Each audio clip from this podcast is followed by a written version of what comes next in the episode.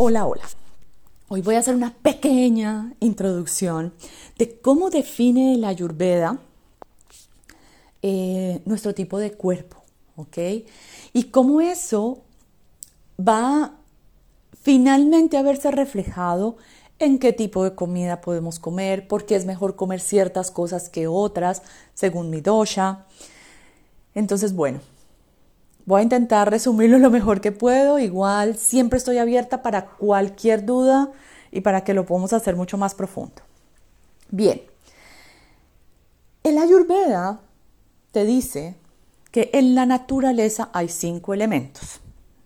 ¿Cuáles son? Akash, que es espacio, Vayu, que es aire, Agni, que es fuego, Yal, que es agua, y Prithvi, que es tierra. Bien, esos cinco elementos contienen todo, ¿no? O perdón, todo contiene esos cinco elementos. Bien. Cuando hablamos de los doshas, que es cómo voy a definir el cuerpo de cada persona, estamos hablando de que cada dosha está formado por dos de esos elementos. Les voy a dar un ejemplo. Hay tres tipos de doshas. Está Vata, Kapha y Pita. Pita es, por ejemplo, mi dosha. Pita está formado de fuego y de agua. ¿Ok?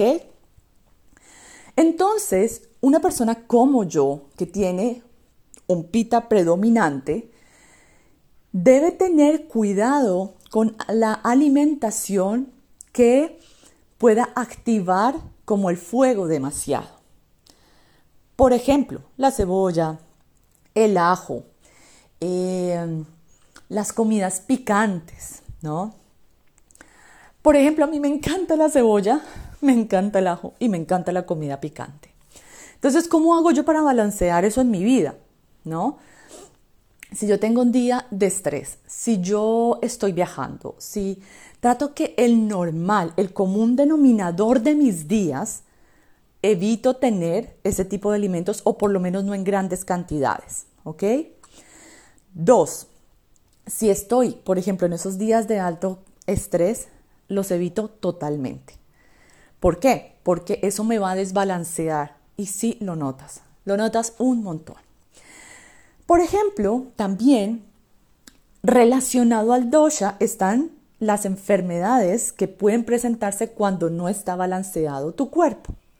Entonces, por ejemplo, en el caso de Pita, lo más común son, por ejemplo, enfermedades gástricas como, bueno, gastritis, etcétera, enfermedades de piel, por ejemplo, el acné, eh, este tipo, bueno, yo la tuve, en serio, es impresionante.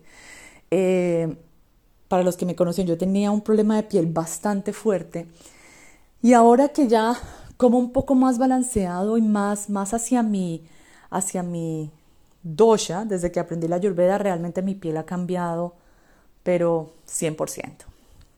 Entonces, dependiendo de tu tipo de dosha, te dicen cuál es la alimentación y la hacen con sentido común. En la ayurveda no hablan de tienes que controlar las calorías, pero sí te dicen, por ejemplo, es sentido común. Miren, yo sé que hay muchas dietas que dicen no, no, no, no. Ay, no, tranquila acá puedes comer lo que quieras porque no tienes que controlar calorías, como lo habíamos hablado en otras cosas. El Ayurveda te dice lo mismo, pero te dice, imagina que tu estómago es una lavadora. Así me lo explicó mi profesora, ¿no? Como para niños chiquitos. Si tu lavadora es de 7 kilos y tú le metes 8 kilos, no va a lavar bien la ropa. En cambio, si tu lavadora es de 7 kilos, pero le metes 6 kilos y medio, por ejemplo, la lavadora va a trabajar bien porque no está llena al tope. Es el mismo concepto con tu cuerpo, ¿no? De hecho, lo que sugieren es, si ustedes se imaginan un círculo, lo divido en cuatro partes. El 50% de ese círculo va a ser comida.